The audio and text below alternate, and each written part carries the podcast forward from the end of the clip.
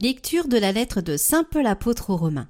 Frères, nous avons une dette, mais elle n'est pas envers la chair pour devoir vivre selon la chair. Car si vous vivez selon la chair, vous allez mourir. Mais si par l'esprit vous tuez les agissements de l'homme pécheur, vous vivrez. En effet, tous ceux qui se laissent conduire par l'esprit de Dieu, ceux-là sont fils de Dieu. Vous n'avez pas reçu un esprit qui fait de vous des esclaves et vous ramène à la peur mais vous avez reçu un esprit qui fait de vous des fils, et c'est en lui que nous crions Abba, c'est-à-dire Père. C'est donc l'Esprit Saint lui-même qui atteste à notre esprit que nous sommes enfants de Dieu. Puisque nous sommes ses enfants, nous sommes aussi ses héritiers, héritiers de Dieu, héritiers avec le Christ, si du moins nous souffrons avec lui pour être avec lui dans la gloire.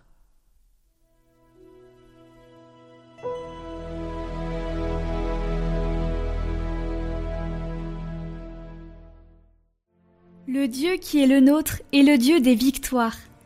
Dieu se lève et ses ennemis se dispersent, ses adversaires fuient devant sa face.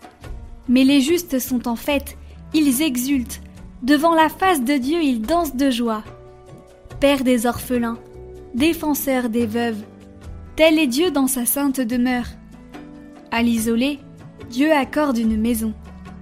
Aux captifs, il rend la liberté. Que le Seigneur soit béni, jour après jour. Ce Dieu nous accorde la victoire.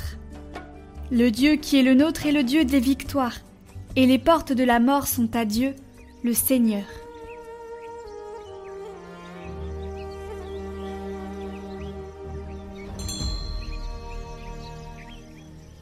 Évangile de Jésus-Christ selon Saint Luc. En ce temps-là, Jésus était en train d'enseigner dans une synagogue le jour du sabbat. Voici qu'il y avait là une femme, possédée par un esprit qui la rendait infirme depuis dix-huit ans. Elle était toute courbée et absolument incapable de se redresser. Quand Jésus la vit, il l'interpella et lui dit, Femme, te voici délivrée de ton infirmité. Il lui imposa les mains.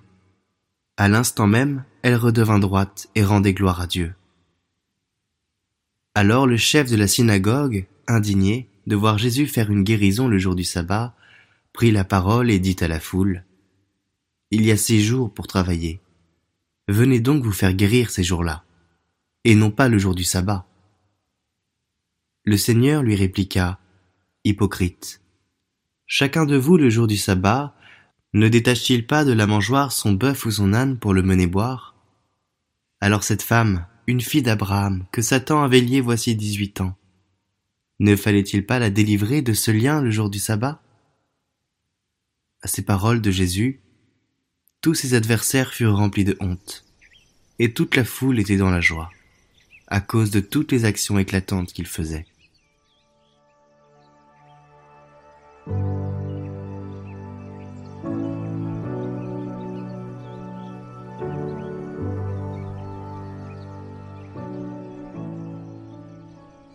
La rigidité n'est pas un don de Dieu.